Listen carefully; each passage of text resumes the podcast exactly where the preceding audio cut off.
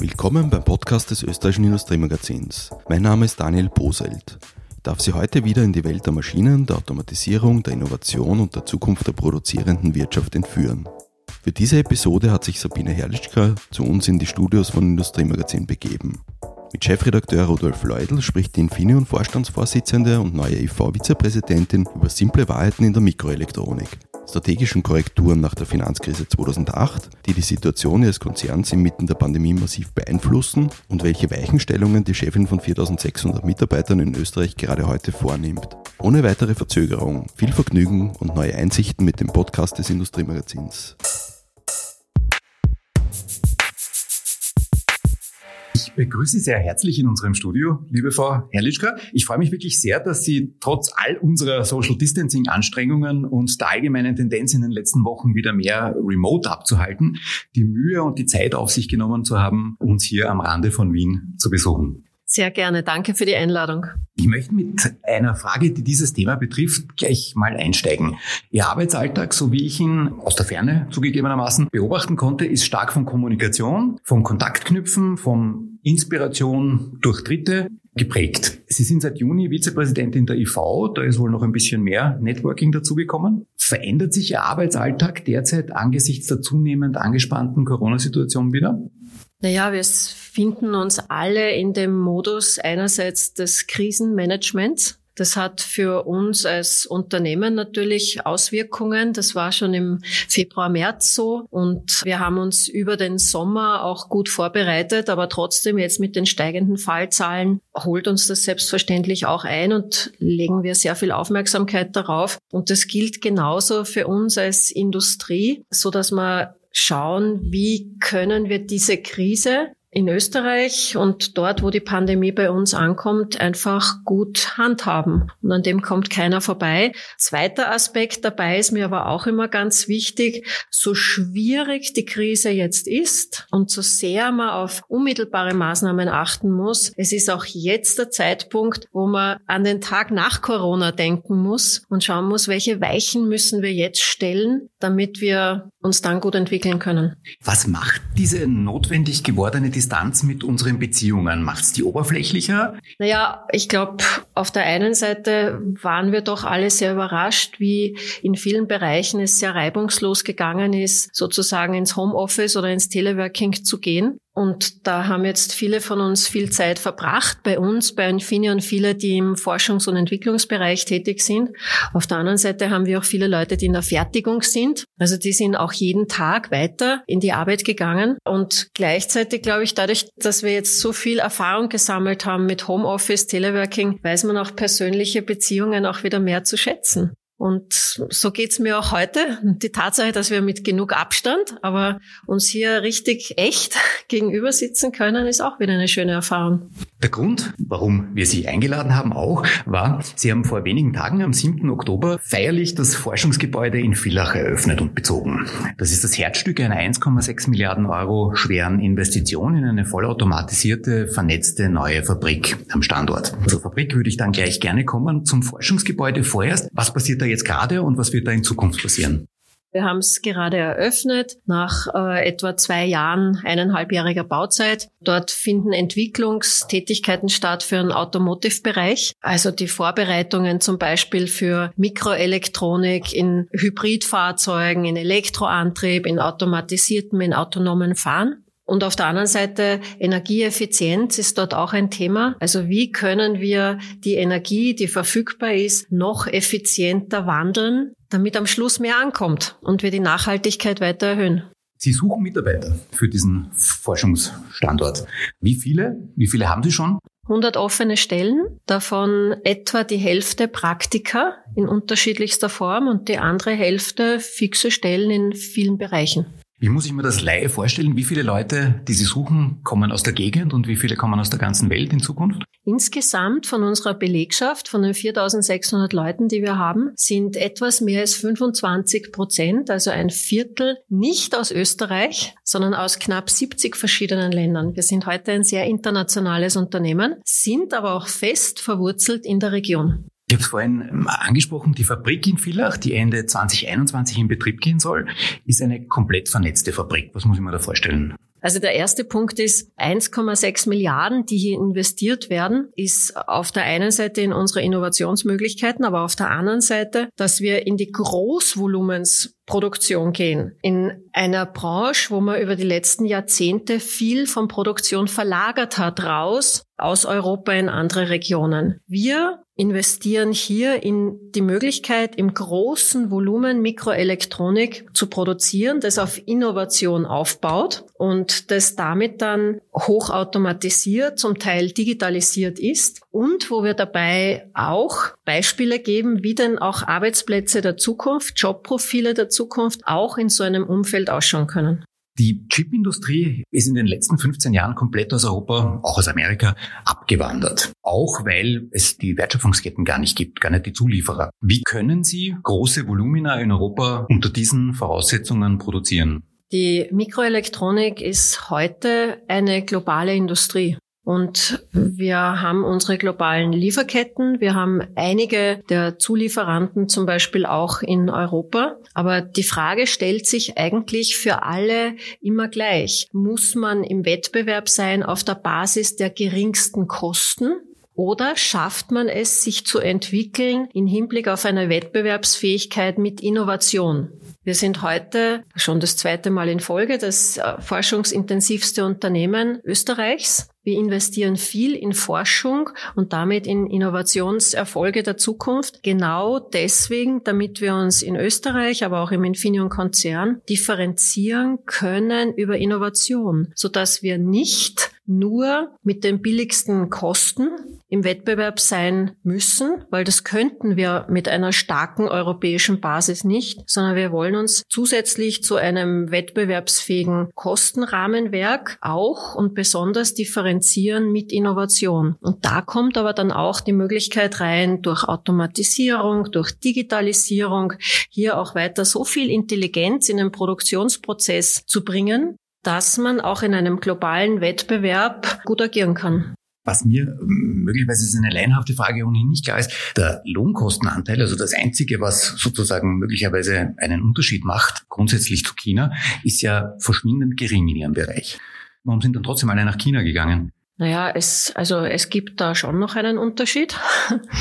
Und die Bewegung nach China oder nach Asien hat ja schon vor langer Zeit stattgefunden. Wir haben uns, wie gesagt, begonnen zu differenzieren, eigentlich ganz stark aus der Krise 2008, 2009 heraus, wo wir auf die großen Themen gesetzt haben, Energieeffizienz, Mobilität, Sicherheit und heute auch alles, was mit Daten zu tun hat. Das war damals noch nicht so erwartbar wie heute. Damals hat man eigentlich überzeugen müssen, dass man nicht per se nur auf Kommunikation setzt. Und da haben wir unsere Innovationskraft dann auch über die Jahre gut aufgebaut, weil es für uns klar war, als eines von, wenn man die 20 größten Halbleiterunternehmen hernimmt, eines von den drei europäischen Halbleiterunternehmen, wir wollen, wir müssen uns über Innovation differenzieren. Welche Bedeutung wird der Standort Villach im Gesamtkonzern haben in Zukunft ab, ab 2021? Wie muss ich mir da das Verhältnis vorstellen? Wir haben heute auf Konzernebene rund 47.000 Mitarbeiterinnen und Mitarbeiter. Jetzt haben wir in Österreich sowohl Forschung und Entwicklung und Produktion und globale Geschäftsverantwortung als eines der Beispiele mit unserer Forschung und Entwicklung, den knapp 2000 Mitarbeiterinnen und Mitarbeitern in F&E, haben wir etwa ein Viertel der Konzernforschung und Entwicklung in Österreich. Das heißt sehr signifikant. Bei der Produktion wird es dann mit der Erweiterung auch in eine ähnliche Richtung gehen. Sie feiern auch heuer 50-jähriges Jubiläum in Kärnten. Vor genau 50 Jahren äh, startete dort die Produktion von Glasdioden. Ich habe nachschauen müssen, was das ist, eine Glasdiode. Kärnten war damals, korrigieren Sie mich, wenn ich falsch liege, kein traditioneller Industriestandort. Wie ist es dazu gekommen und kann die Geschichte ein Vorbild für sowas wie eine Reindustrialisierung, ist fast ein bisschen zu viel gesagt, weil wir sind nicht deindustrialisiert, für eine Standortstärkung gelten? Ich finde, das ist eine unglaublich spannende Geschichte. Wir reden ja gern von den tollen Unternehmern und Unternehmensgeschichten aus USA oder heutzutage auch aus China. Und wir haben sowas auch in Österreich. Und Infineon ist eines dieser Beispiele. Also man muss sich das vorstellen von damals. Begonnen mit 24 Mitarbeiterinnen und Mitarbeitern in gemieteten Räumlichkeiten trivial, heute trivial Dinge sozusagen händisch gefertigt, diese Dioden, Gleichrichter. Wir sind dann kurz später übersiedelt an den Standort, wo wir heute auch sind und haben uns dann peu à peu weiterentwickelt. Und eigentlich die Story, wenn man sie zusammennimmt, kann man sagen, von der verlängerten Werkbank. Damals war das billig produzieren, ja. Also etwas vereinfacht gesagt, zusammenschrauben. Der Vorteil Kärntens sozusagen der niedrig, die niedrigen Lohnkosten. Genau. Also da war sicher das ein Aspekt. Und das andere, das ist jetzt auch im Zusammenhang mit dem 100 Jahre Jubiläum Kärntner Volksabstimmung gekommen. Zu der Zeit war der Kärntner Landeshauptmann Hans Simmer. Und der hat in seiner Zeit, den knapp zehn Jahren, auch zu einer Industrialisierung Kärntens beigetragen. Und Infineon war eines dieser Beispiele. Also Ende der 60er, Anfang der 70er Jahre. Und mit einer, ja, kleinen kleinen Idee begonnen, verlängerte Werkbank heute zum forschungsstärksten Unternehmen Österreichs. Und wie ist das passiert? Naja, also faktisch gesprochen, knapp zehn Jahre später die ersten Forschungs- und Entwicklungseinheiten dann dort angesiedelt. Und wenn man es auch wieder zusammennehmen möchte, dann absolut mit der Begeisterung der Mitarbeiterinnen und Mitarbeiter, der Leute, etwas aus der Chance zu machen. Sicher auch ein Stück weit aus dem ja, Überlebenskampf, aus der Region, wo es, ja, dann später war die ÖBB ganz stark, aber sehr viele Möglichkeiten Möglichkeiten hat es ja dort nicht gegeben. Und über allem meine ich auch immer wieder, es ist uns über die Zeit gelungen, die Antworten dann anbieten zu können, wenn die anderen erst die Fragen stellen. Mhm. So diese Nasenlänge vorneweg, den permanenten Antrieb zu überlegen, was könnten denn weitere Chancen sein. Und so ist es uns über die Zeit gelungen, immer wieder spannende Themen auch nach Villach und dann nach Österreich zu ziehen und dann in der Folge 2018 auch in dem Wettbewerb um die größte Investition des Infineon-Konzerns die größte Investition in Österreich seit den letzten Jahrzehnten und die größte Investition in unserem Bereich derzeit in Europa, hier das Rennen zu machen. Wir haben jetzt in die Vergangenheit geschaut. Lassen Sie uns kurz in die Zukunft schauen. Experten gehen davon aus, dass Maschinen, ich gehe mal davon aus, da werden Sie zustimmen, schon relativ bald über Wertschöpfungsgrenzen und Ökosysteme hinaus miteinander kommunizieren sich möglicherweise auch gegenseitig steuern. Manche träumen von einem Internet voller autonomer Fabriken, manche sind dabei, das zu realisieren, die sich gegenseitig steuern. Andere malen ein Bild von herrenlosen Fabriken an die Wand, in denen das, was wir heute Industrie nennen, nur Software einspielt und dann das Produkt abholt. Was ist Ihre Vision der Industrie in den nächsten 20 Jahren, also in 20 Jahren? Ja, die Vision fängt eigentlich jeden Tag in der Früh an. Und das, woran wir sehr unmittelbar arbeiten, ist, wir nennen das die One Virtual Fab, wo wir also sozusagen im Anfang zwei Standorte, unser Partnerwerk in Dresden und in Villach so vernetzen, dass es dann am Schluss für die Kundinnen und Kunden ganz egal ist, wo etwas produziert wird, wo es für die Entwickler auch ganz egal wird, wo man ist. Man produziert nach gleichen Standards und arbeitet sozusagen an dieser, im Rahmen dieser gemeinsamen virtuellen Fabrik. Also das ist, klingt, wenn man es so erklärt, erklärt. Einfach ist im Detail alles andere als einfach. Was sind die Herausforderungen? Dass man unterschiedliche Traditionen, unterschiedliche Abläufe, Prozesse auch hat. Man hat zum Teil unterschiedliche Bedingungen allein in den Fabriken selber, also Schnittstellen mit verschiedenen Gerätegenerationen, oft auch die Vernetzung dann auf allen operativen Ebenen. Das ist durchaus eine Herausforderung. Und auch die Kultur natürlich der Zusammenarbeit. Da wollen alle, aber ja, jeder, auch bei uns, wenn 50 Jahre lang eine Fabrik gewachsen ist, da gibt es sehr viel Tradition und da muss man dann auch über den eigenen Teller anschauen. Also das ist so dieser Punkt, wo ich sage, da arbeiten wir heute an der unmittelbaren Zukunft. Und das andere, also ich glaube, so ganz weit in die Zukunft betrachtet, wir werden viel von der Vernetzung wahrscheinlich gar nicht mehr so wahrnehmen, weil sie uns ganz normal erscheint.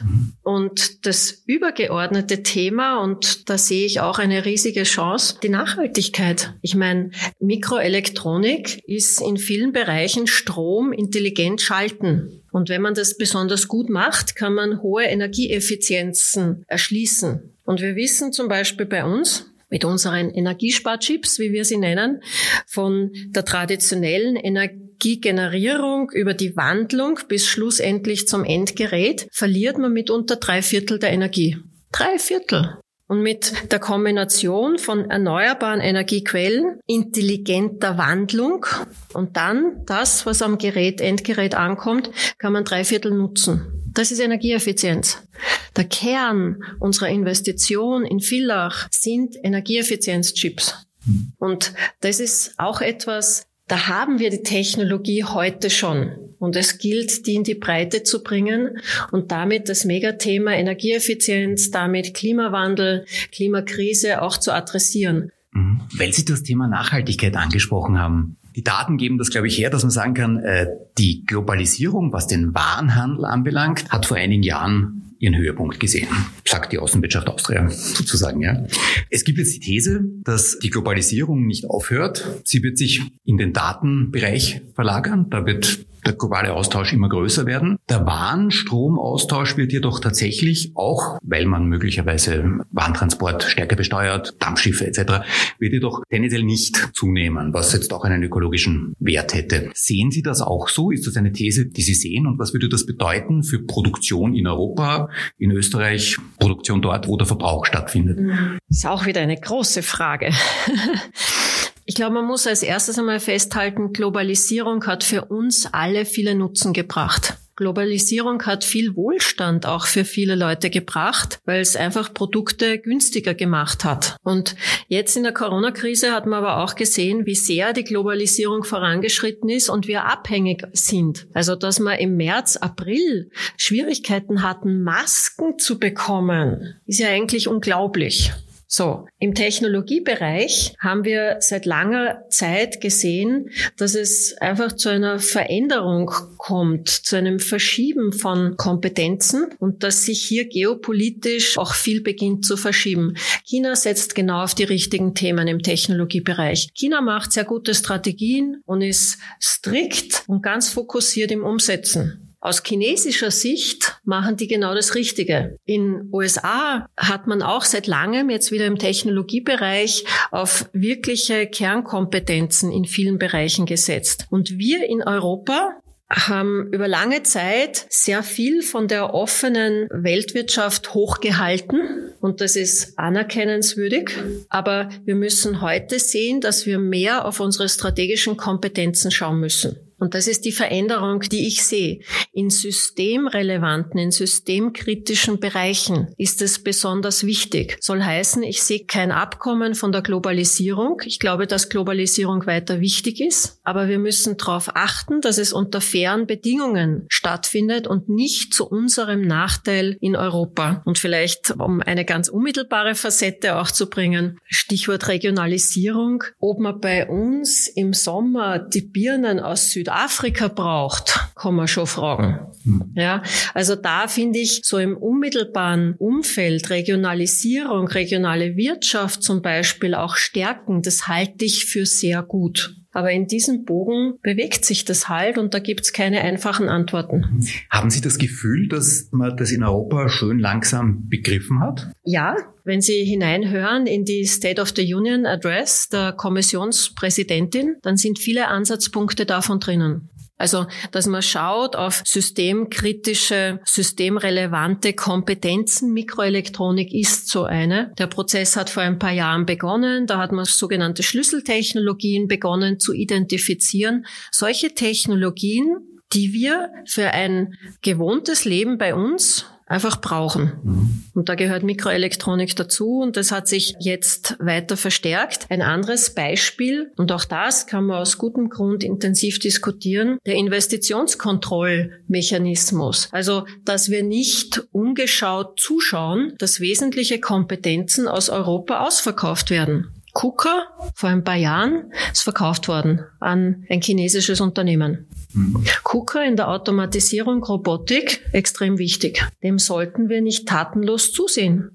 Oder wir haben jetzt eine ähnliche Situation im IT-Bereich mit einem sehr renommierten Unternehmen, ARM. Der bietet eine Architektur an, die in vielen Bereichen zur Verfügung eingesetzt wird. In Großbritannien entwickelt worden. Hermann Hauser war einer der Financiers ganz zu Beginn. Wahnsinnig viel Technologie hineingelaufen. Schlussendlich verkauft worden an ein japanisches Unternehmen, wird jetzt auch wieder verkauft.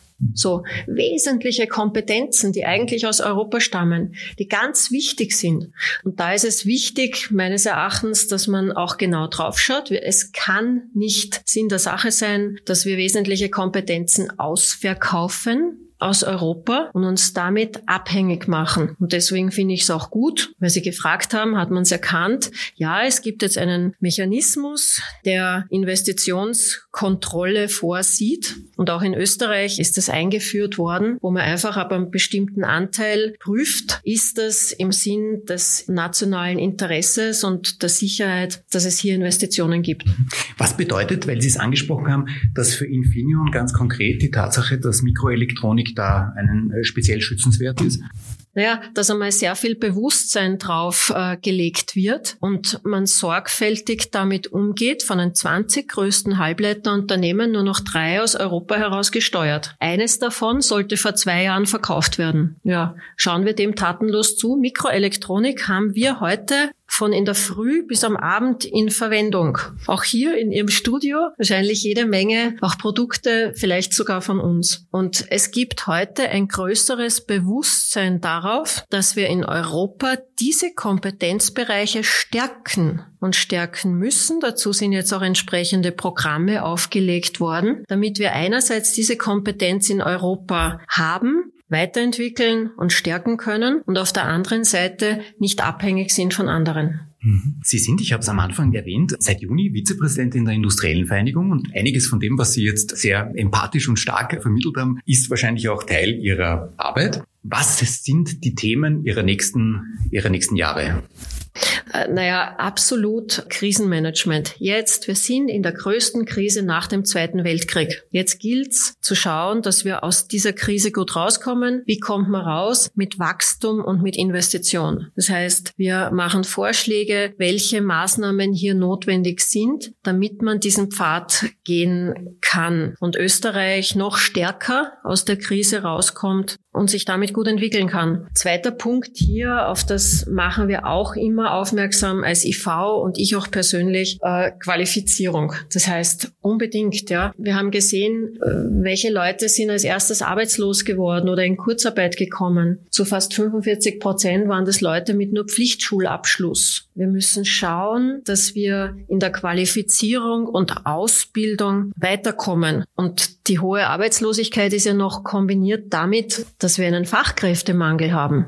Ja, Sie haben mich zuerst auch gefragt. Viele Unternehmen im technischen Bereich suchen Leute oder bieten umgekehrt Möglichkeiten. Das heißt, Qualifizierung ist da sehr wichtig. Und drittens Innovation. Wir müssen unsere Innovationskraft, unsere besten Ideen, müssen wir in coole Produkte umwandeln können. Und damit gerade in einer Hochlohnregion wie Europa die Basis für unseren gesellschaftlichen Erfolg und Wohlstand schaffen.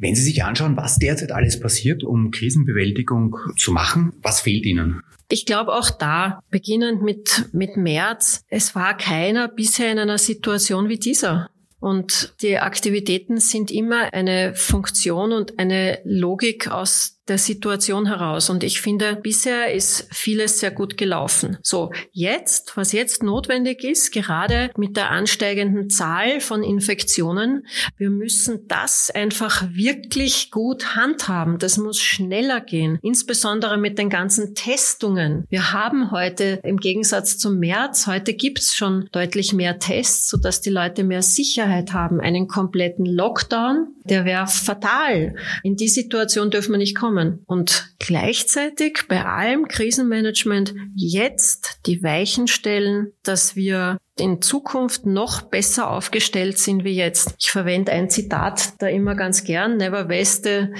serious crisis oder a good crisis. Das ist genau das. Diese Aussage ist immer entstanden in ganz argen Krisen. Und trotzdem der Blick auf die Zukunft. Wie kann uns die Krise helfen, jetzt die Kraft aufzubringen, die Weichenstellungen zu setzen, zum Beispiel Qualifizierung, dass wir, dass wir in Zukunft uns noch besser entwickeln? Darf ich Ihnen zum Abschluss noch ein paar Fragen zur Konjunktureinschätzung stellen? Ich meine, sind Sie, glaube ich, Frühzykliker? Wir sind im Mediengeschäft Früh- und Spätzykliker. Wir kriegen ganz, ganz früh mit, dass es eine Krise gibt und sind die Letzten, die mitkriegen, es ist schon wieder vorbei. Ähm, also insofern weiß ich nicht, ich weiß es natürlich. Aber Sie haben im Sommer Kurzarbeit eingestellt, soweit ich das weiß. Sie arbeiten auf 100% Auslastung?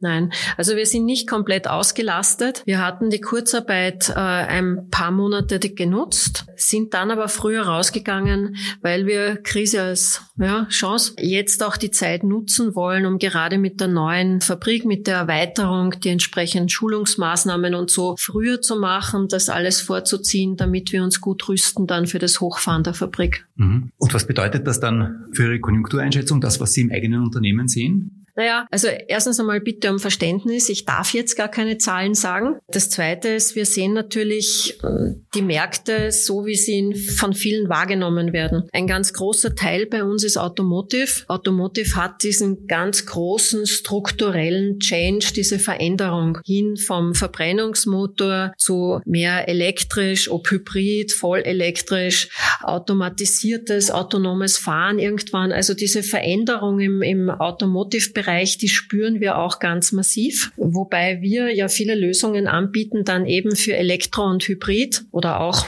Fahren mit mehr Sensorik, automatisiertes autonomes Fahren. Sehen Sie da, dass es stark anzieht?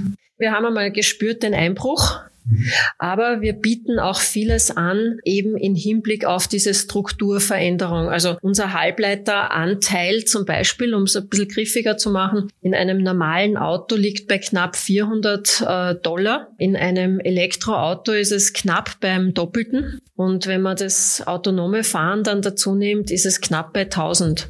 Da also, leicht eine Fabrik in Villa bauen. Ja, das muss man sich hart verdienen. Mhm. Aber im Moment spüren wir natürlich stärker diese Strukturveränderung. Dort, wo wir auf der anderen Seite sehr positive Veränderungen merken, ist das, was alle von uns betroffen hat. Alles immer abgehangen auf den digitalen Plattformen, Homeoffice und Co. Wir bieten die Energiesparchips für 50 Prozent der Serverfarmen weltweit. Also da merkt man, je mehr Digitalisierung, umso, umso mehr Nachfrage gibt es auch in diesem Bereich. Und jetzt für uns auch intern in der Reflexion. Wir haben uns ja aus dieser Krise 2008, 2009 auf diese Schwerpunkte Energieeffizienz, Mobilität, Sicherheit, Daten fokussiert. Also für uns diese Strategie stimmt weiter. Natürlich mit den Schwankungen, die dann eben auf, auf dem Weltmarkt sind. Aber an sich, die strategischen Themen sind nach wie vor die richtigen und auf die setzen wir weiter. Mhm. Haben Sie das Gefühl, dass Sie, dass Sie als Gewinner aus der als Unternehmen als Gewinner aus der Krise hervorgehen? Ich glaube, die Welt heute ist zu komplex, als dass man sagen kann Gewinner und Verlierer. Aber wir sehen einzelne Bereiche, wo wir sehen, es kann jetzt in die richtige Richtung gehen. Also mehr Energieeffizienz zum Beispiel. Da haben wir die Technologien und wenn es uns gemeinsam gelingt, diese Strukturveränderung zu mehr Nachhaltigkeit zu schaffen, dann können wir hier viel dafür anbieten. Auf der anderen Seite im Automotive-Bereich, wie beschrieben, ja, da hängen wir auch in dieser Veränderung drinnen. Mhm. Oder Sicherheit, weil wir heute noch gar nicht über Sicherheit gesprochen haben. Mhm. Cybersecurity hat ja auch einen immer höheren Stellenwert. Mhm. Die Anzahl der, der Cybercrime-Fälle nimmt logischerweise massiv zu. Auch da, da bieten wir Lösungen an und haben uns lange darauf vorbereitet. Stichwort Nachhaltigkeit. Was wären denn da spannende Beispiele aus Ihrem Haus bei Infineon? Nachhaltigkeit ist für uns seit langem eigentlich ein großes Thema. Früher war Nachhaltigkeit immer so in einer äh, kleinen Schublade. Ich sag ganz gern, Green Tech hat es damals geheißen. Heute sehen wir, dass wir mit Technologie viel Nachhaltigkeit ermöglichen können. Deswegen formuliere ich es ganz gern als Tech for Green. Also nicht nur Green Tech, das ist zu klein gedacht, sondern Tech for Green für Nachhaltigkeit. Wir haben selber bei uns viel, wo wir Nachhaltigkeit in den Prozessen, in der Produktion zum Beispiel Beispiel einsetzen, Wärmerückgewinnung, alles Mögliche. Andererseits bei unseren Produkten, Energieeffizienz als das ganz große Thema. Und dann ein Projekt, das wirklich besonders äh, illustriert, wie man auch eine Art Kreislaufwirtschaft schön zeigen kann, ist Wasserstoff. Wasserstoff heute ja in aller Munde und Wasserstoff als Energieträger ja durchaus sehr interessant. Viel von dem Wasserstoff in Zukunft. Ja, viel von dem Wasserstoff wird ja heute über traditionelle viele Möglichkeiten erst äh, hergestellt und dann quer durch Europa transportiert. Das ist eigentlich nicht akzeptabel. Wir haben ein Projekt aufgesetzt, wo wir mit Strom über Hydrolyse grünen Wasserstoff produzieren mit dem Verbund, ja, grüner Strom aus Wasserkraft, Elektrolyse, Wasserstoff entsteht, den verwenden wir in der Produktion. Und dann ist der zweite interessante Schritt, wir bereiten diesen Wasserstoff auf und äh, planen ihn dann für den Antrieb von Bussen zu verwenden, in dem Fall mit der OMV und mit weiteren Partnern. Und damit haben wir eigentlich einen sehr schönen Kreislauf geschlossen, vom grünen Wasserstoff bis schlussendlich zur nachhaltigen Mobilität. Das kann natürlich nur funktionieren, wenn der Strom äh, aus Wasserkraft dann den Wasserstoff produziert, wenn er nicht gebraucht wird woanders, weil ja der Wirkungsgrad noch nicht rasend hoch ist. Also weil es Wirkungsgrad vollere Möglichkeiten gäbe, mit dem Strom umzugehen. Wie muss ich mir das konkret vorstellen? Wird das dann sozusagen in einzelnen Monaten produziert oder also wie ist das? Im Moment sind wir noch in der Entwicklung okay. dabei.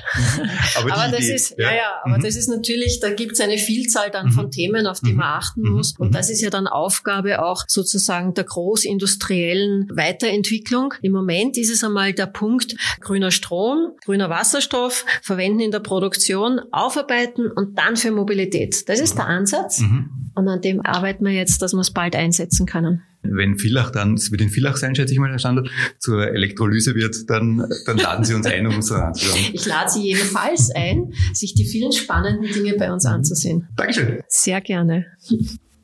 Das war der Podcast des österreichischen Industriemagazins. Zu finden sind unsere Podcasts auf den gängigen Plattformen. Wenn Ihnen gefallen hat, was Sie hörten, freuen wir uns über positive Bewertungen und natürlich umso mehr, wenn Sie uns folgen.